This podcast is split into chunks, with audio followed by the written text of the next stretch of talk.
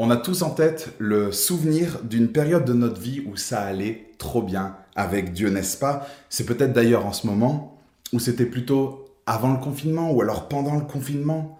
C'était peut-être avant d'être marié ou avant d'avoir des enfants. Ou alors c'était il y a quelques années, dans vos débuts de vie chrétienne, ou juste avant, juste après votre baptême. Vous étiez rayonnant, vous aviez cette fougue, vous étiez transformé, joyeux, zélé, vous voyez Dieu agir dans votre vie, vous sentiez qu'il était à vos côtés, qu'il agissait en vous, vous faisiez des progrès, c'est comme si vous remportiez des, des batailles.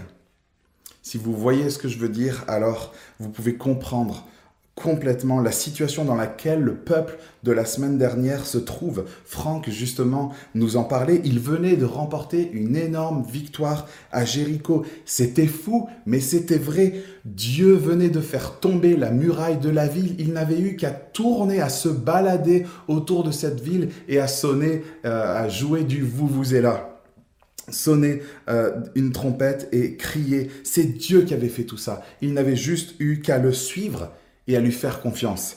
Euh, j'imagine un Israélite de l'époque venir dans un de nos rassemblements de la semaine et venir nous raconter son témoignage et nous dire, les Toulousains, Dieu est puissant, Dieu est agissant, il faut que vous marchiez par la foi, que vous le suiviez, que vous lui obéissez. Il aurait même demandé si c'était possible de chanter ce chant, si Dieu est pour nous, qui sera contre nous?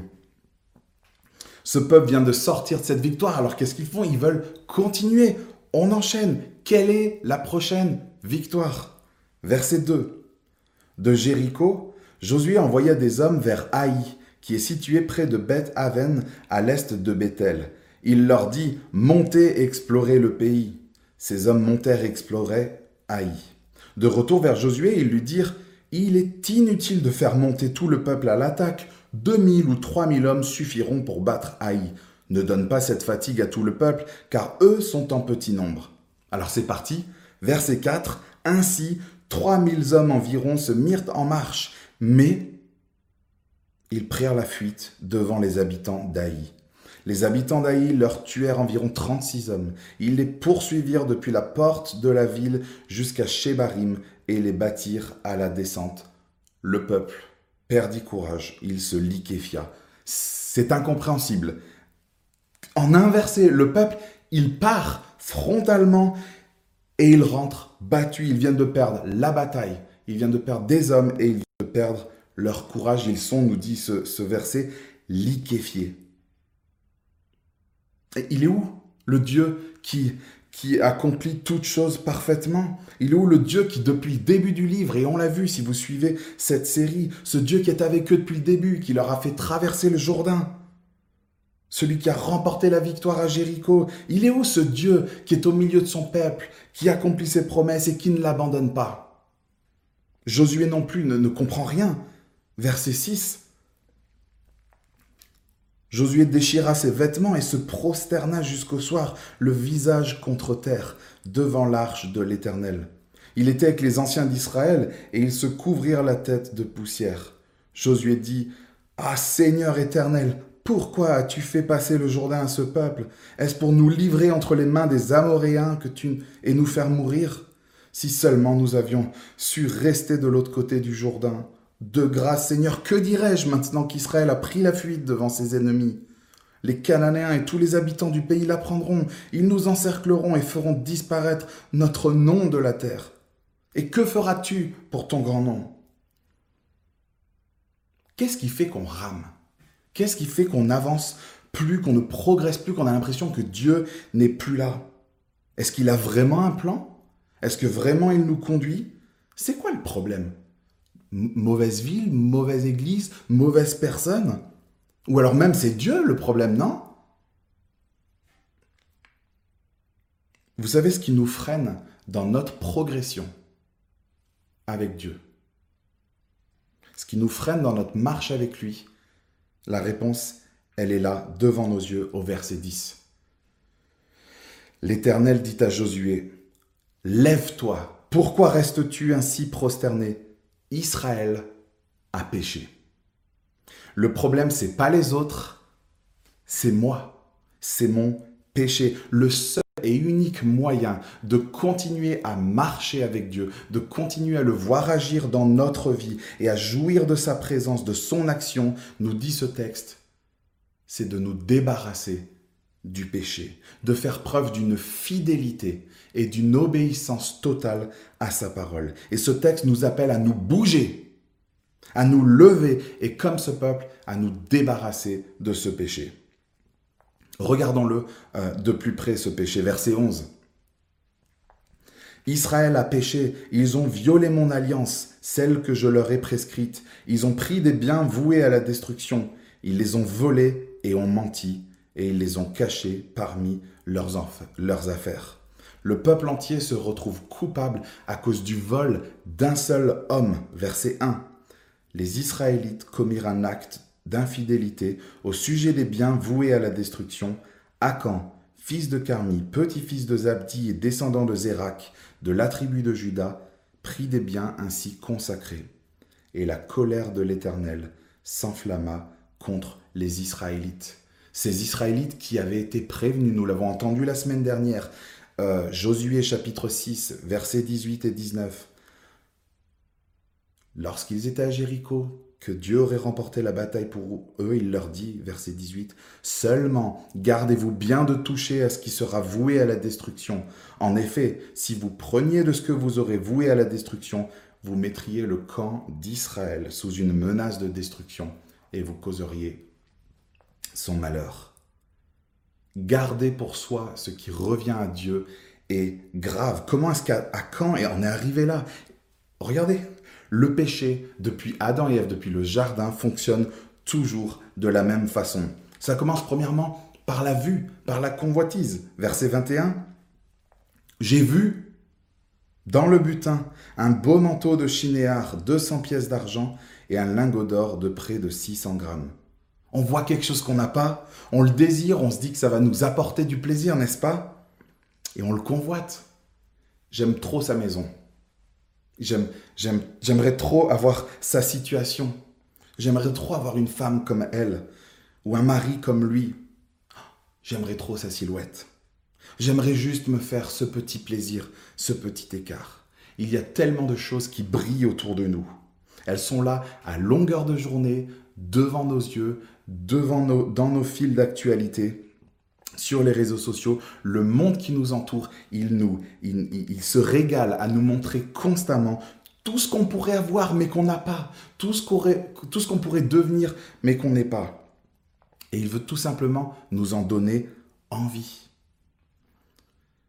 Le péché, en fait, ça, fonctionne comme ça. C'est tout commence par euh, créer un désir ou amplifier une, frustration. C'est d'ailleurs comme ça que euh, des entrepreneurs, des marketeurs fabriquent leur discours de vente. Vous avez l'impression que votre vie est fade et de survivre au lieu de vivre. Vous aimeriez changer mais vous ne savez pas par où commencer. Vous savez ce qu'il manque à votre entreprise, à votre vie, à votre couple. Voici ce qui vous rendrait enfin heureux, épanoui. C'est typique. On te donne envie de profiter du sexe, du pouvoir, de l'argent. On te vend de la liberté, du plaisir. C'est devant tes yeux. Tu le vois. Et phase numéro 2, après regarder et convoiter, on tombe dans le panneau et on cède. On cède à nos pulsions. Regardez la suite du verset 21. J'ai vu dans le butin un beau manteau de chinéar 200 pièces d'argent et un lingot d'or de près de 600 grammes. J'en ai eu envie. Et je les ai pris. Ça va vite, hein On dérape, on, se met sur off, on se dit, je verrai plus tard, je me reprendrai, ou c'est la dernière fois, ou même alors, Dieu fait grâce. Mais on se trompe, on convoite et on cède à nos désirs. Et vous savez pourquoi on pêche? Juste parce que c'est bon c'est bon, ça fait du bien, sinon on ne le ferait pas. Qui a envie de payer 50 balles pour, pour se faire mal? Mais le truc, c'est que ça fait du bien 5 minutes, une soirée, une nuit, un jour, une semaine, et ce plaisir est tellement éphémère. Surtout par rapport aux dégâts qu'il peut creuser. Comme à quand c'est j'en ai eu envie, je les ai pris, mais quel égoïsme quand on pêche. Lui, il savait qu'il placerait tout le camp sous la colère de Dieu et sous une menace de destruction, mais c'est pas grave. Au moins, il a profité, il a pensé à lui. On est prêt à mettre le bazar dans nos familles, dans nos couples, dans nos relations, dans nos amitiés. Et surtout, on est prêt à freiner, éteindre et briser notre relation avec Dieu pour un plaisir de rien du tout. Un peu d'or, un petit manteau, un petit plaisir. Quelle est la suite logique une fois qu'on sait qu'on désobéit, on sait qu'on a péché? Eh bien, on cache les choses. On ment. Regardez la fin du verset 21. Juste la fin du verset. Ils sont cachés dans la terre, dans ma tente, et l'argent est dessous. On camoufle, on enterre, on croit qu'on va s'en sortir indemne, que personne ne le saura, c'est notre petit secret. Et on devient des maîtres, même si c'est fatigant, du maquillage, de la feinte. C'est crevant, hein Mais tôt ou tard, notre péché nous rattrapera. Tôt ou tard, il se saura. Et que ce soit dans cette vie, parce qu'il quelqu'un vient le découvrir, ou lorsque Dieu le, en parlera, nous en parlera lui-même, lorsque ça sortira de sa bouche, lorsqu'on sera devant lui, et que l'on soit bon ou, en bon ou pas en dissimulation, c'est Dieu qui va se charger de tout mettre en lumière.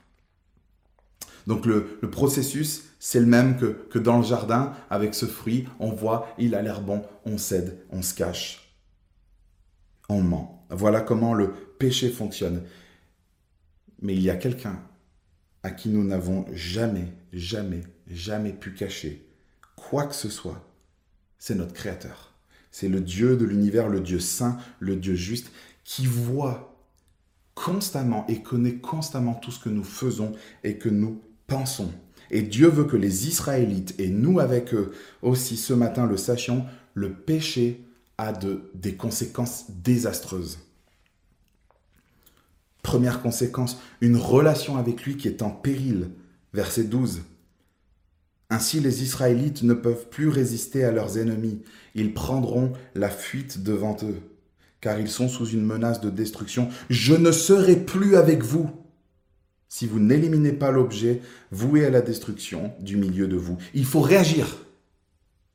À cause de leur désobéissance, leur relation avec Dieu et leur progression dans le pays est en péril. Tu trouves que Dieu est, absent de ta vie tu, trouves que tu ne grandis plus Est-ce que tu ne serais pas en train de cacher quelque chose sous ta tente? As-tu déjà creusé la piste du péché, car très, très, très, très souvent, c'est lui qui étouffe et qui coupe notre relation avec Dieu. Ce n'est jamais Dieu qui le fait. Donc le péché met notre relation avec Dieu en péril, mais il met aussi notre entourage en péril.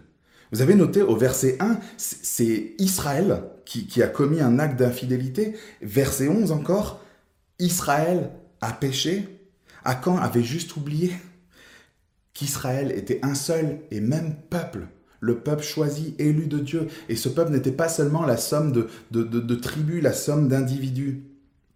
Il a entraîné tout Israël avec lui, et même sa famille. On croit qu'on fait notre petite sauce, notre petit business, que ça n'aura pas d'incidence sur les autres. Mais c'est faux. Le péché déborde toujours sur les autres, sur notre entourage, sur notre famille. Allez parler avec euh, des enfants dont un parent boit. Allez parler avec des... Demandez à des enfants dont le père a trompé la mère. Qu'est-ce qui se passe maintenant dans la famille Allez demander à un enfant ce que ça fait d'avoir des parents qui ne pensent qu'à eux. Allez parler à une famille dans laquelle il y a de la manipulation, de la perversion, de l'égoïsme, du mensonge.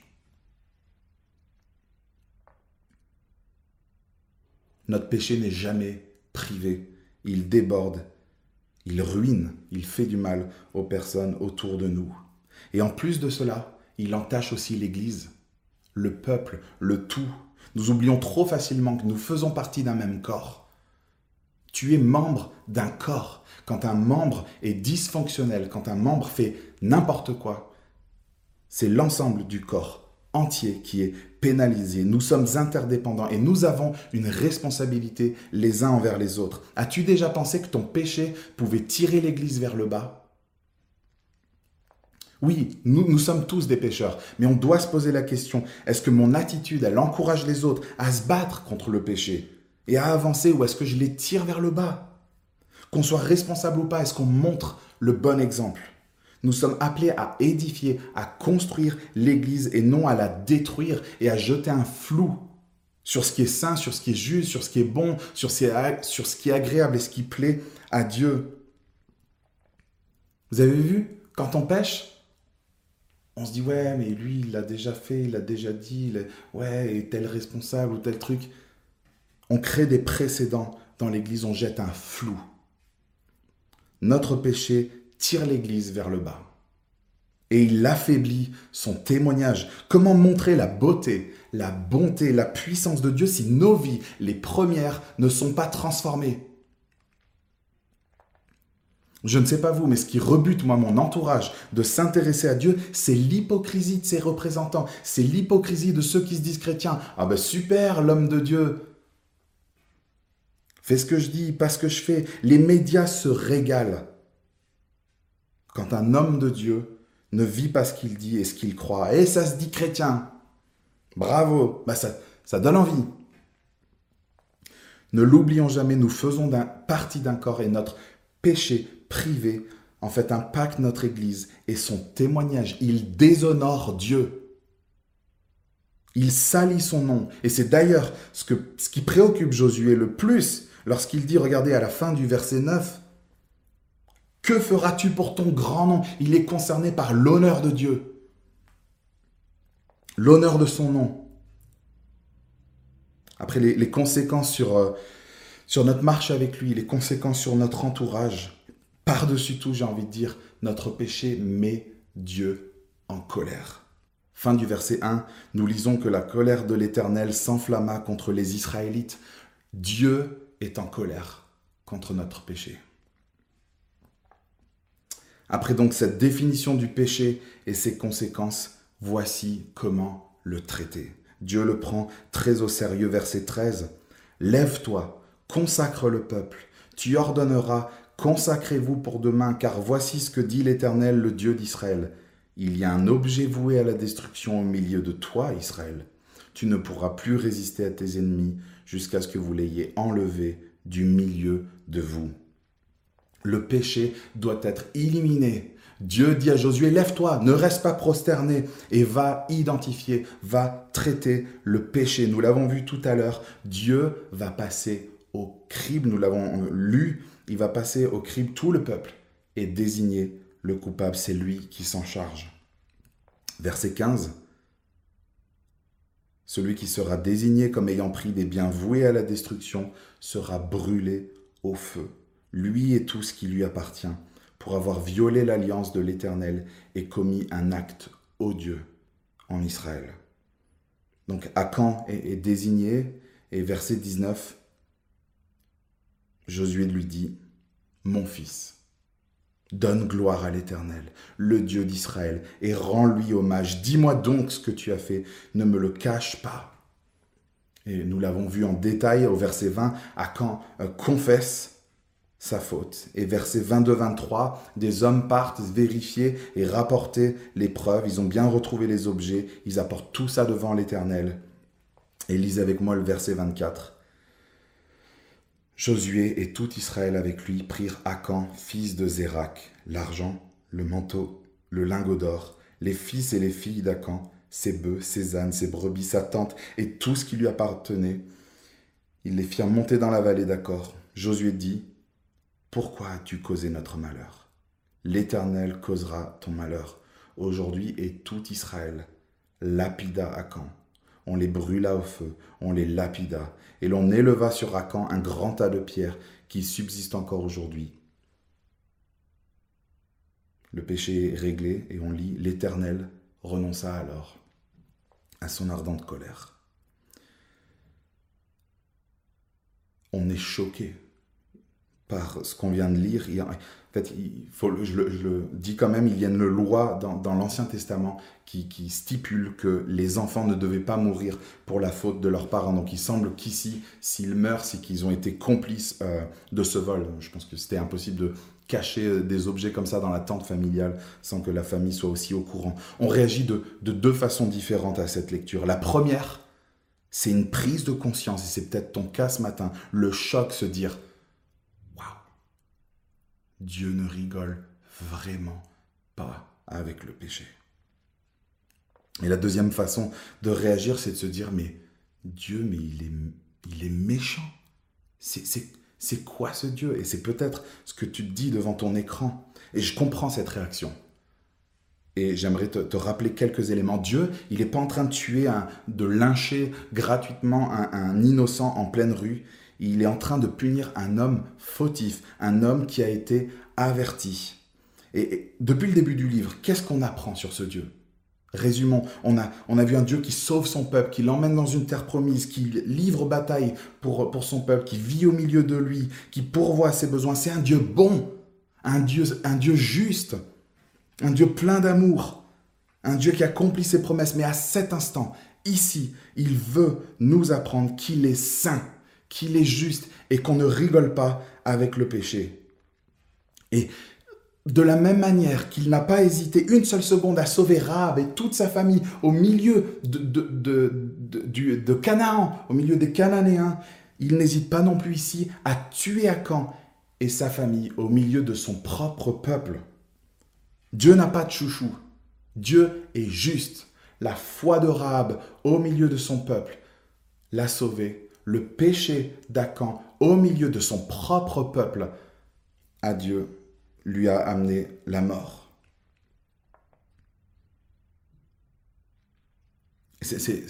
Dieu veut marquer le coup. Euh, c'est comme une, amende, une, punition. Plus elle est élevée, plus elle est pédagogique et elle permet à d'autres de ne pas refaire la même erreur. Dieu fait cela pour le bien de son peuple. S'il ne l'aimait pas, il les laisserait aller euh, là où ils veulent, faire ce qu'ils veulent et, et mourir par leur faute. Nous sommes à un moment clé de l'histoire de ce peuple, à un moment pédagogique où Dieu veut apprendre à son peuple que le seul moyen d'avancer, de progresser, de continuer dans le pays, c'est d'être fidèle à sa parole et de lui obéir. C'est d'ailleurs ce qui va se passer au chapitre 8. La, faute est avouée, le péché est identifié, éliminé, et le peuple vit au chapitre 8 un nouveau départ, le nouveau départ de l'obéissance. Regardez le, chapitre 8, le verset 1. Dieu s'adresse de nouveau à Josué qui devait avoir la pétoche, devait avoir peur de se relancer. Verset 1, L'Éternel dit à Josué, N'aie pas peur, ne te laisse pas effrayer. Prends avec toi tous les hommes de guerre et lève-toi, monte attaquer Haï. Regarde, je livre entre tes mains le roi d'Haï et son peuple, sa ville et son pays. Tu traiteras Haï et son roi comme tu as traité Jéricho et son roi. Toutefois, vous garderez pour vous le butin et le bétail. C'est reparti, Dieu reprend les commandes euh, et, il va livrer Haï entre les mains de, de, Josué. On se croirait juste avant la prise de Jéricho. Dieu parle de nouveau à son leader, Josué parle ensuite au peuple. C'est Dieu qui donne les instructions, c'est Dieu qui guide, qui met au point toute la stratégie. Dieu est de nouveau avec son peuple pour les faire avancer. Et vous avez noté ce qu'il dit à la fin du verset 2. Toutefois, vous garderez pour vous le butin et le bétail. Quel gâchis si seulement Akan avait attendu quelques jours pour profiter de tout ce butin, de tout ce que Dieu voulait partager, donner à son peuple, au lieu de, le voler, au lieu de prendre quelques babioles pour satisfaire son plaisir éphémère, immédiat, à même pas pouvoir en profiter en cachette. Dieu avait tellement plus à lui donner. S'il avait eu confiance en lui, s'il lui avait obéi. Dieu a tellement plus pour toi que ce que tu crois. C'est donc un nouveau départ pour le peuple avec de nouvelles instructions et une nouvelle stratégie. Verset 4. Écoutez, vous vous mettrez en embuscade derrière la ville. Ne vous éloignez pas beaucoup de la ville et soyez tous prêts. De mon côté, avec tout le peuple qui m'accompagneront, nous nous approcherons de la ville. Quand ils sortiront à notre rencontre comme la première fois, nous prendrons la fuite devant eux. Ils nous poursuivront jusqu'à ce que nous les ayons attirés loin de la ville, car ils se diront, ils fuient devant nous comme la première fois et nous prendrons la fuite devant eux. Vous quitterez alors votre cachette, et vous vous emparerez de la ville, et l'Éternel votre Dieu la livrera entre vos mains. Vous avez vu ce que fait Dieu, il se sert de leur échec, de la première fois du chapitre 7, mais il s'en sert et le transforme en bien. Il le transforme en une victoire. Voilà ce que le Dieu de la Bible veut faire. Et la suite des versets nous raconte cette nouvelle victoire. L'embuscade fonctionne à merveille, non pas à cause d'eux, non pas à cause de leur force, de leur, propre discernement, de, de, de leur technique militaire ou quoi, mais parce que Dieu marche de nouveau avec eux à leur côté.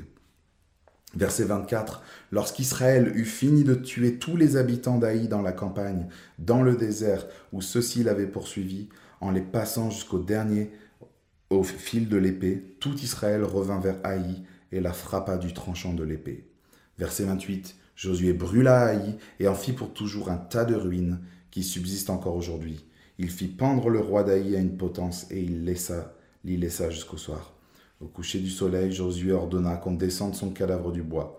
On le jeta à l'entrée de la ville et on éleva sur lui un grand tas de pierres qui subsiste encore aujourd'hui. Vous voyez, ce nouveau tas de pierres n'est pas anodin. Vous vous souvenez de celui du chapitre 7, verset 26 On éleva sur Acan un grand tas de pierres qui subsiste encore aujourd'hui.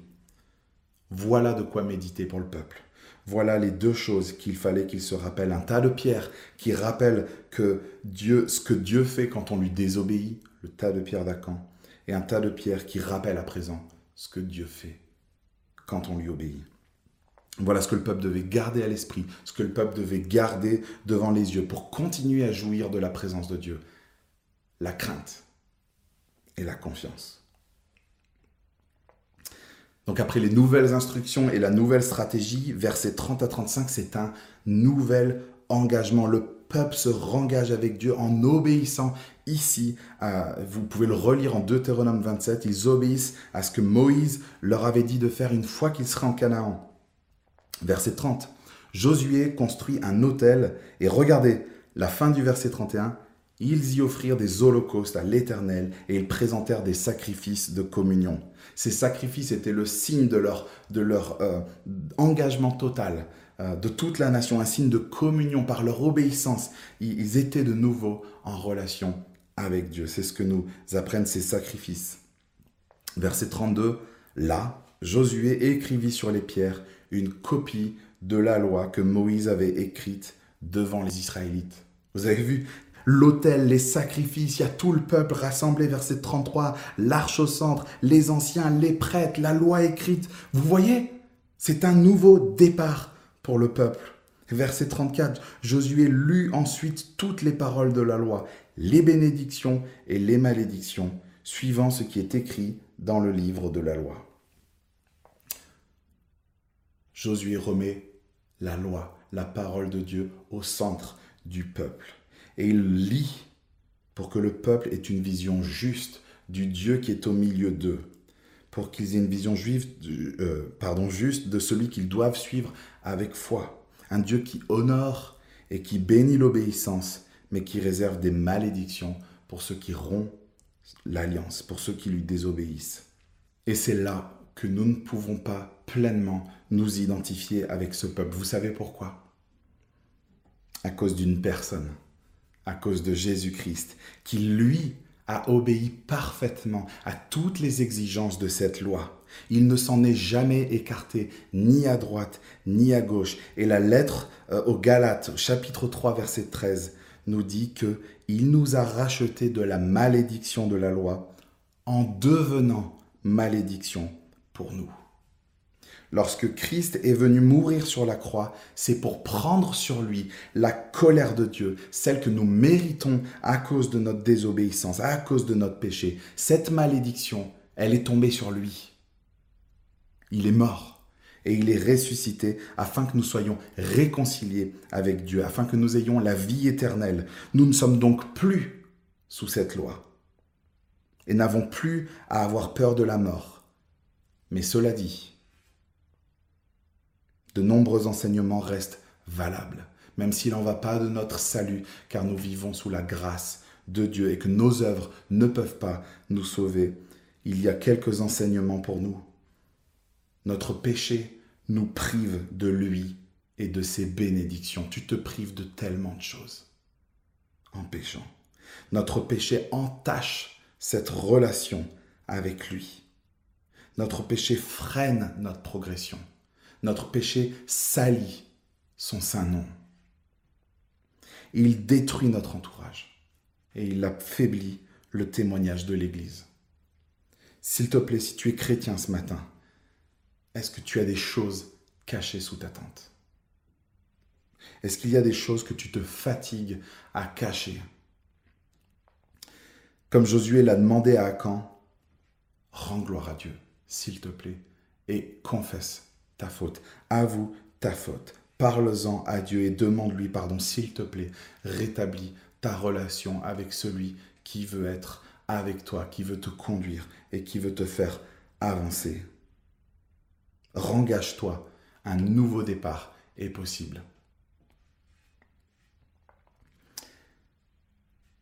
C'est vraiment l'enseignement de ce texte de se débarrasser de ton péché si tu veux progresser, si tu veux avancer avec Dieu. Et si tu t'intéresses à la foi chrétienne, j'imagine qu'il y a certainement des, choses euh, difficiles à comprendre pleinement, mais s'il te plaît, retiens ceci. Dieu est en colère contre ton péché. Il est en colère contre le péché et il le punit de mort. Mais il peut te pardonner. Si tu le lui confesses, tu peux découvrir un nouveau départ, avec Dieu, réconcilié avec lui. Et crois-moi, Dieu peut te donner infiniment plus que tout ce que tu peux profiter, que tout ce que tu crois profiter en cachette. Il peut te donner tellement plus que ces petits plaisirs éphémères que le monde qui t'entoure cherche à te faire croire qu'il te faudrait et cherche à te faire profiter. Le Dieu de l'univers peut te donner une relation avec lui pour l'éternité.